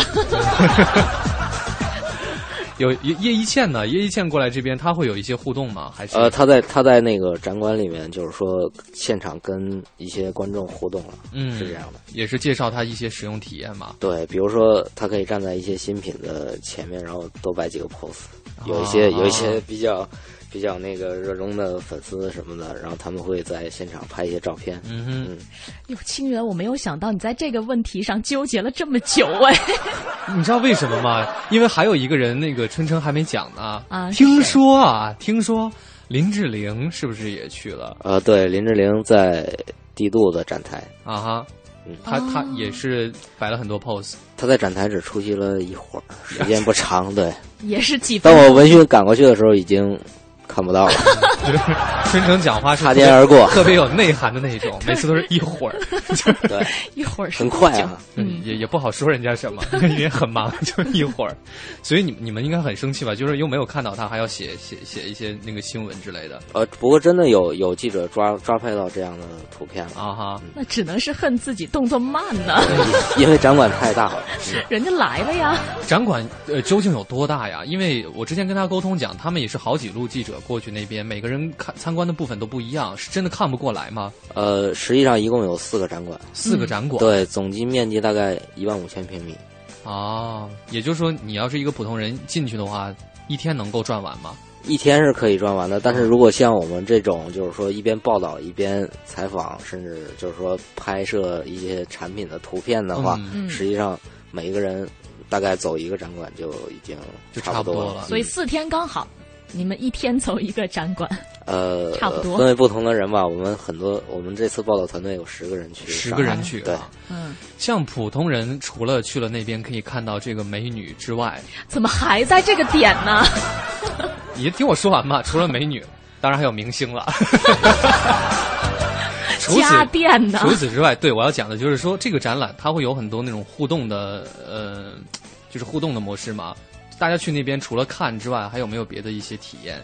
呃，有，就是说，即使是普通的观众，他他也可以在现场亲手去体验这些产品的技术亮点啊，包括我亲自使用一下这个产品到底怎么样，试一试这个微波炉啊，嗯能不能把手给烤熟？哎呦，我天哪，你真的是没有家耶！呃，在现场你也可以尝到一些，比如说用微波炉啊、电烤箱啊之类的家电产品做出来的美食。啊，所以去那边东去是不用带吃的。对，哎，你今天的点都好奇怪。呃，你你也可以不用带喝的，还有净水器是吗？因为有净水器或者是一些豆浆机啊、啊榨汁机。我这是这好啊！这是很务实的一种考虑。什么叫点很奇怪啊？对你这种有家的人，每天一日三餐都不用愁，真的是。所以你要为此专门去一趟上海，不是明年吧？就是明年休年假 去中国家电博览会。就是为了喝一杯豆浆。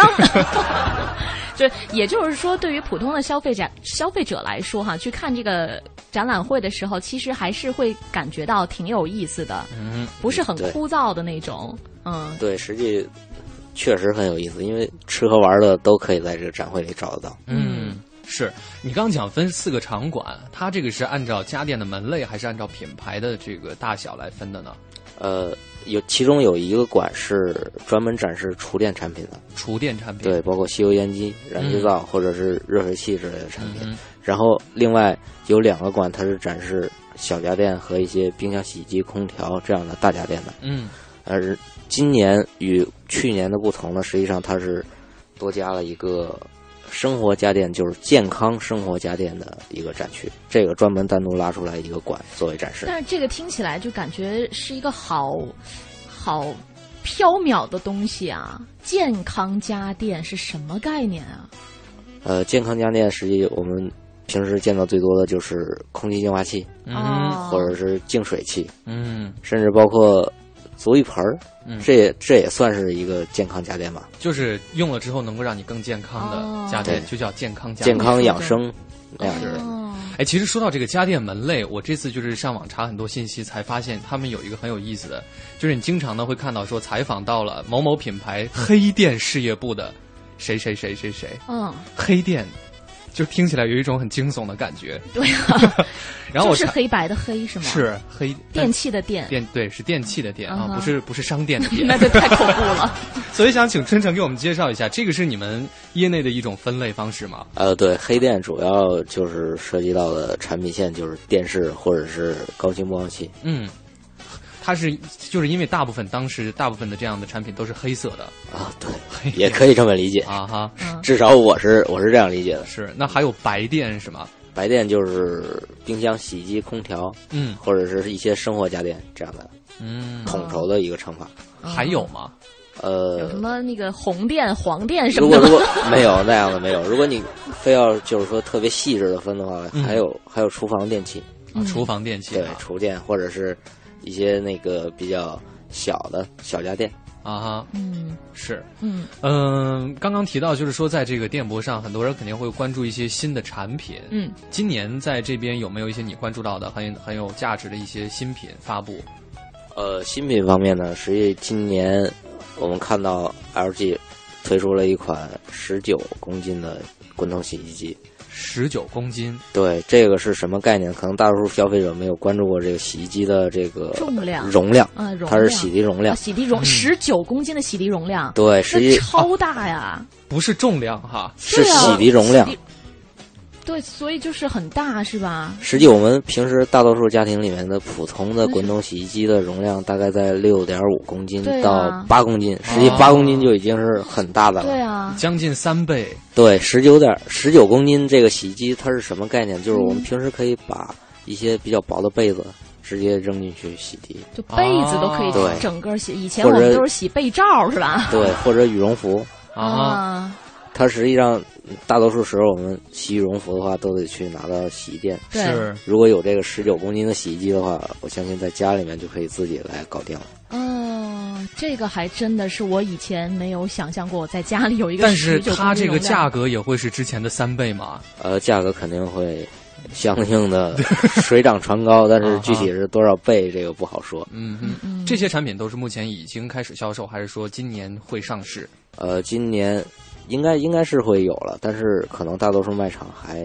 没有到货。嗯嗯，嗯。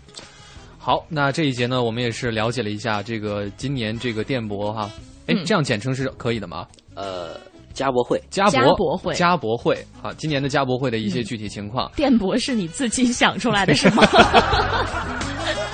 我是这么理解了，就是嗯，也是让春城给我们介绍了一下今年的一些具体的情况，包括明星啊啊美女啊。长腿欧巴啊。啊对长腿欧巴林志玲。哎，以及这个包括这个新品，比如说这个十九公斤容量的洗洗衣机机。对，下一节呢，我们来关注一下从这个今年这个家电博览会所体现出来的一些家电的新趋势。我觉得这可能跟大家日后的这个生活和购买这个相关的家电产品有非常大的关系。对，比如说智能家居啊、嗯健康家电呐、嗯等等这些。嗯所以请各位继续锁定 SOHO 新势力，聆听都市之声，乐享快乐生活。大家好，我是曲颖，我在 FM 一零一点八都市之声，生活听我的。欢迎使用都市之声 GPS 系统，目标锁定一零一八交通服务站。各位好，欢迎锁定中央人民广播电台 u Radio 都市之声 FM 一零一点八，来关注交通服务站。目前呢，西二环复兴门桥到月坛桥的南向北，西直门桥到复兴门桥北向南，西三环新兴桥的南向北方向都是流量稍大、行驶缓慢的，而西四环全线南北双向都已经恢复了正常通行，大家可以放心来选择。广安门内大街的东向西车多排队，也请各位尽量的避开这一路段。铁路方面，根据京铁客服中心提供的信息，目前北京站呢是有一列火车晚点，是由南昌开来北京的 T 幺四六次列车晚点运行一小时三十二分钟。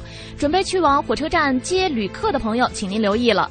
而北京西站和北京南站的各列车开行都是正常的，大家不需要担心。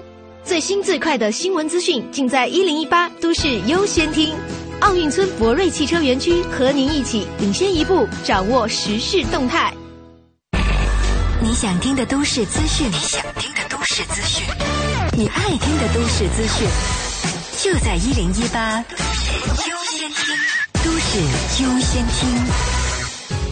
大城小事早知道，都市资讯优先报。这里是一零一八都市优先听，我们来了解一组财经消费方面的新闻。四月十七号左右，北京将召开专门水价调整听证会，九成以上的市民都不会受到太大影响。对于贫困家庭，也会研究补贴措施。继农业银行、工商银行针对快捷支付设定支付限额一事作出回应后，中国银行昨天也发表声明称，设置转账及交易支付限额的出发点和落脚点是客户资金安全。昨天，中国移动通过官方微信向手机上网族发出提醒，因为 WiFi 无线网络信号中断，手机依然联网，导致流量超支的事例频频发生。市民在使用 WiFi 上网的时候，要切记关掉手机的移动数据。虚拟运营商投入运营的日子即将到来，工信部已经开放放开重庆、浙江两省的虚拟运营商业务。这两个省虚拟运营商的手机号已经可以打电话，其他城市最晚也将在六月底开放。目前在购物网站及实体超市销售的中粮香雪面包粉、中裕面包粉中均含有增筋剂成分。中粮集团昨天对媒体表示，目前公司只有一小部分的产品仍在使用增筋剂，但使用上均符合国家标准，用量没有超标。资讯丰富生活。以上是由曹玲编辑、清源播报的《一零一八都市优先听》，欢迎各位登录都市之声的新浪、腾讯微博，搜索都市之声的微信平台，我们期待与你的互动。稍后的时间，一起来关注一下最新的天气情况。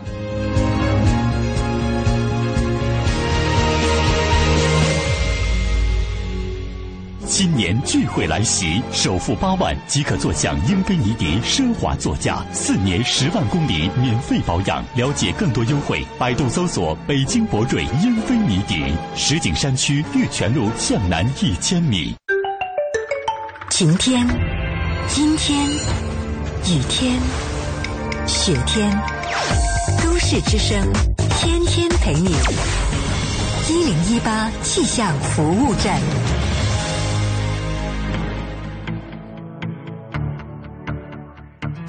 各位好，欢迎来到一零一八气象服务站，我是中国气象局的天气点评师吴迪。这两天不利于污染物扩散的气象条件呢，还会继续维持。北京南部、天津还有河北中南部有轻度到中度的霾，其中能见度具有明显的日变化特征。夜间空气湿度较大，能见度在二到五公里之间。午后随着偏南风加大，水平扩散条件略好，再加上气温的明显上升，有利于低层空气的上下扰动。对于能见度改善呢有一定作用。那我们预计明天夜间到后天扩散条件会进一步转差，湿度会有所增加。北京平原地区、天津还有河北中南部会有中度的霾，夜间呢是以雾为主，大概要一直等到这周六，这次持续性的雾霾天气才会逐渐结束。我们来关注世界主要城市的天气。今天白天，上海和香港都会奉献多云天气，最高气温分别有二十二度和二十七度。首尔、新加坡、吉隆坡和曼谷今天都会落下丝丝的小雨，其中首尔的最高气温是二十度，曼谷仍然会达到三十五度左右。那北京今天还会有轻度的霾，最高气温在二十四度上下。好，以上是由吴迪在中国气象局为您发回的最新气象信息，我们再会。中央人民广播电台，U Radio，都市之声，FM 一零一点八。繁忙的都市需要音乐，陪伴着十里长街。平凡的生活，听听我的广播，每天有很多颜色。都市之声，生活听我的 FM 一零一点八。这里是 U Radio，都市之声 FM 一零一点八。您现在正在收听的是 SOHO 新势力。北京时间的十一点三十五分，你现在正在听到的节目是 SOHO 新势力各位好，我是清源。我是晶晶，我们的声音呢是来自于中央人民广播电台 U Radio 都市之声 FM 一零一点八。嗯哼，嗯，在今天第二个小时数码科技达人的部分呢，为各位请到的是来自中关村在线的编辑牛春成，再次欢迎。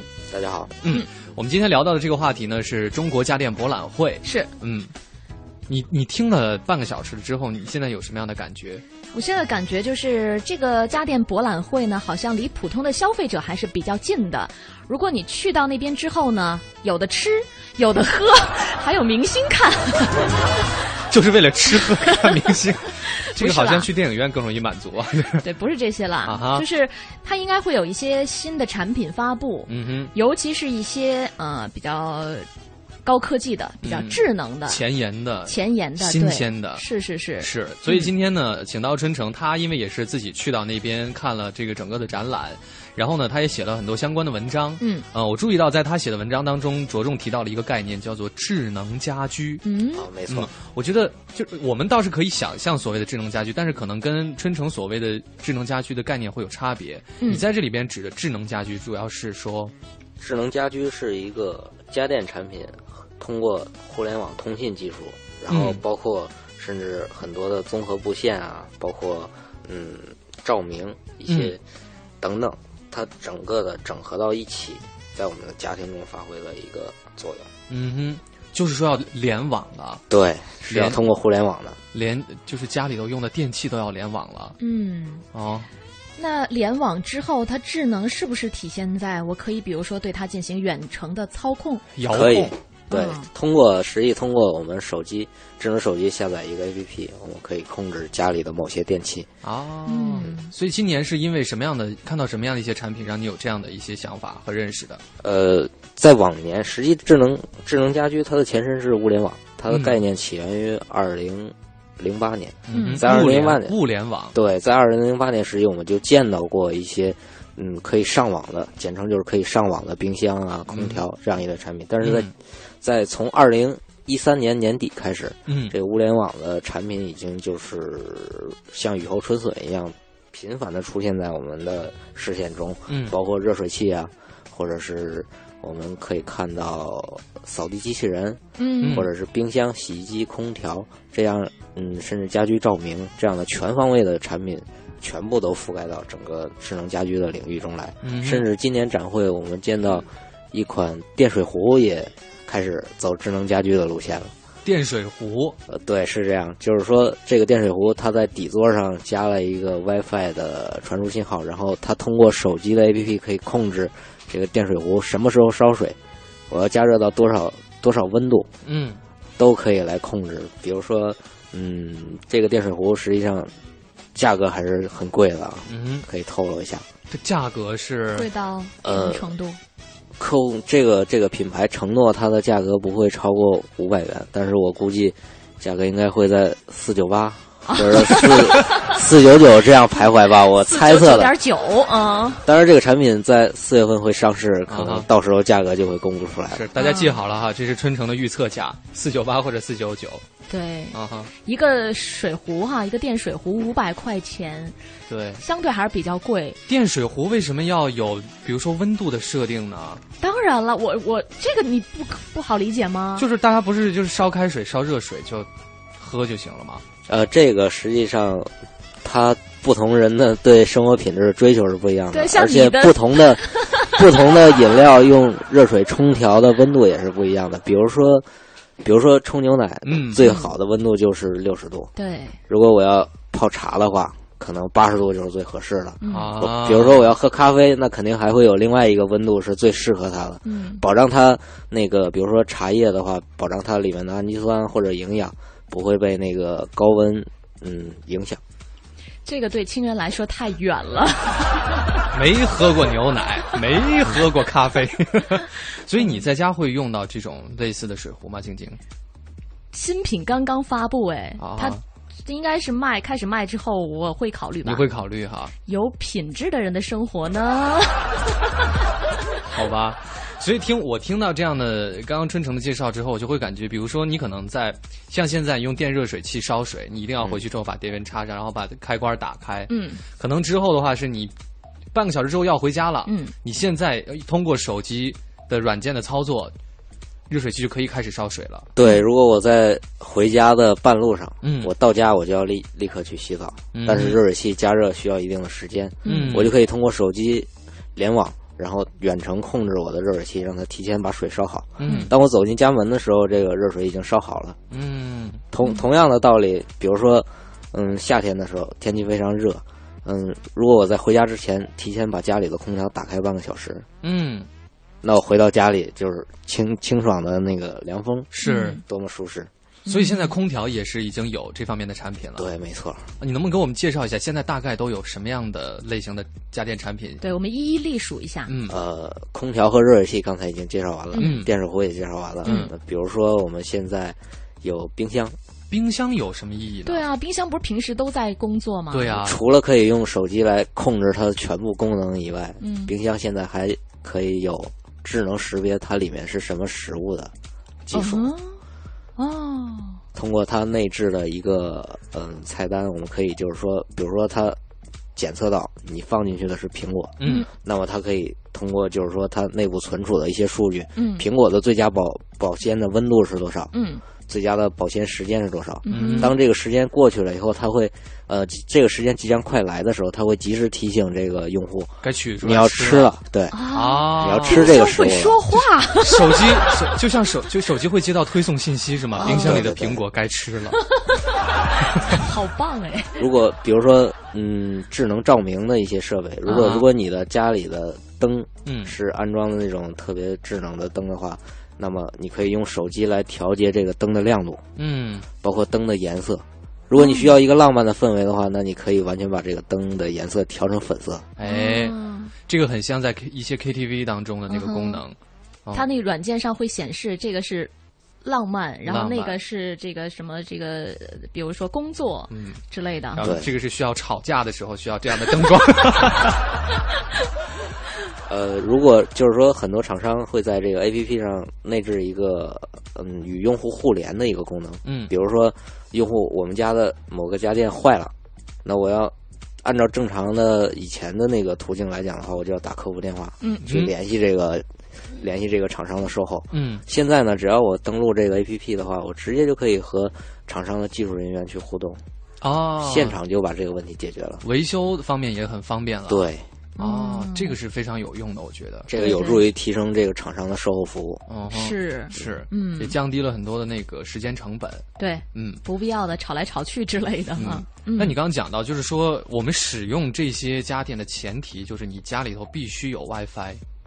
对，是这样，因为因为零八年之之所以这个概念没有没有被普及起来，嗯。就是因为它的产品价格太贵，另外中国的互联网环境还没有达到那个智能家居的那个标准。啊哈但是现在不一样了，是，现在基本上家家户户都有 WiFi 了。对对对你你家也有吗？，WiFi 是什么？我 你是希望听到这样的答案吗？其实还挺希望的。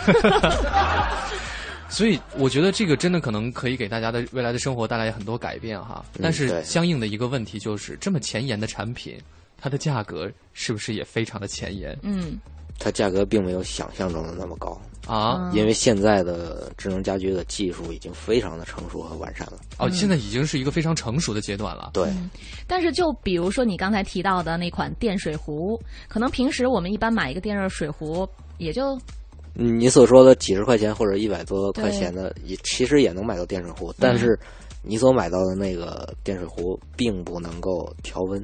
嗯哼是如果如果嗯如果我要选购能够调温的，就是我要六十度，它就烧到六十度就停的那种电水壶的话，嗯，实际上市面的价格也是在几百元的，也三四百对，甚至进口的品牌在千元以上也是很正常的。啊，所以说这个价差不是特别的高，对吧？嗯，嗯，那我觉得还是挺有指导意义的。对对对，那这些产品刚才提到的各种智能家居，真的什么时候才能完全走进我们的生活啊？现在就是各大品牌已经开始推出这样的产品了吗？陆续的，还是说它还是一个概念呢？只是在这些展会上能看到。目前实际在市面上，我们就已经能够买到这样的智能家居产品了。嗯比如说扫地机器人，嗯传统的以前大家扫地可能用用扫帚或者是拖布，嗯，然后再用传统的吸尘器，直到发展到现在，我们甚至不用不用去动手，嗯也可以通过这个智能扫地机啊，或者是擦地机器人、嗯这样一类的产品进行家居清洁。嗯扫地机器人，其实这个概念我很早就听说是过。我对这个产品真的非常有质疑，所以我们把这个疑问留到稍后哈，先来关注一下路况情况。一零一八交通服务站。欢迎各位锁定中央人民广播电台 u Radio 都市之声 FM 一零一点八，我们来关注这一时段的交通服务站。路面上的情况，建外大街的进京方向、建国路的进出京双向都是车流集中、行驶缓慢的。平行的通惠河北路呢，仍然是大家非常好的一个绕行选择。另外呢，春季是家居建材市场的销售旺季，特别是十里河商圈以及马家楼桥区的周边，分布着多家的建材市场，容易吸引的客流车流。过境的车辆可以根据实际的交通情况，适时的避开上述地上述的地地点。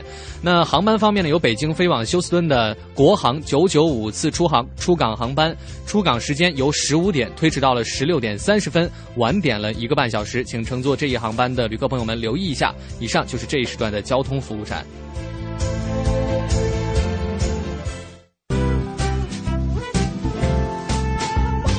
都市之声，生活听我的 FM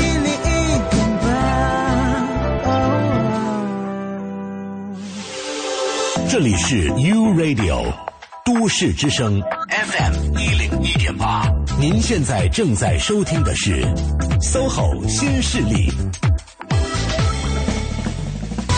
没错，您正在收听的是 SOHO 新新势力各位好，我是晶晶。大家好，我是清源，嗯继续回到我们的节目当中来。今天跟各位来分享的呢是中国家电博览会刚刚进行完毕的一些信息。对，刚刚呢也是请到我们今天的数码科技达人春城呢，跟各位讲到了扫地机器人。嗯，你你对这个有什么样的了解？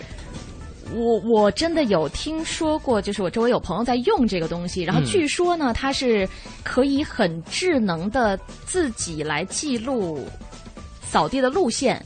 就是他他，比如说第一次哈，嗯他开始在你们家进行扫地的这个工作，然后进行完一轮之后，他就知道你们家有多大，嗯然后他就知道以后每次他扫地这个路线是怎样的。啊，真的啊、是这样吗？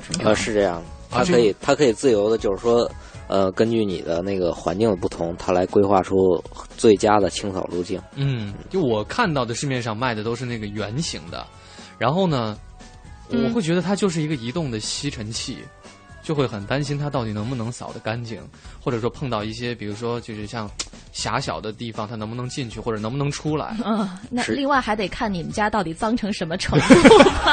实际实际这样的产品，它设计成圆形、嗯扁平的这样的设计，实际上是为了就是说更好的清扫它的边角部位，嗯以及它的那个，比如说你们家的沙发底下或者茶几底下，嗯，它可以钻进去。对，比较矮的位置，它都可以钻进去。嗯，所以有了它之后，它是把扫地、拖地都能够完成的吗？还是呃，你所刚才所说的这个扫地机器人仅能支持这个扫地的功能，人家叫扫地机器人好吗？如果如果你要需要擦地的话，还需要再买一个叫擦地机器人这样的一个产品。它就不能有一个机器人是又能扫地又能擦地的吗？目前有这样的产品吗？目前也有，但是它的擦地仅仅是在它的这个产品的底部啊哈粘上了一块抹布，它并不是专业的那个擦地机器人啊。如果是专业的话，它内部要有水箱的。啊。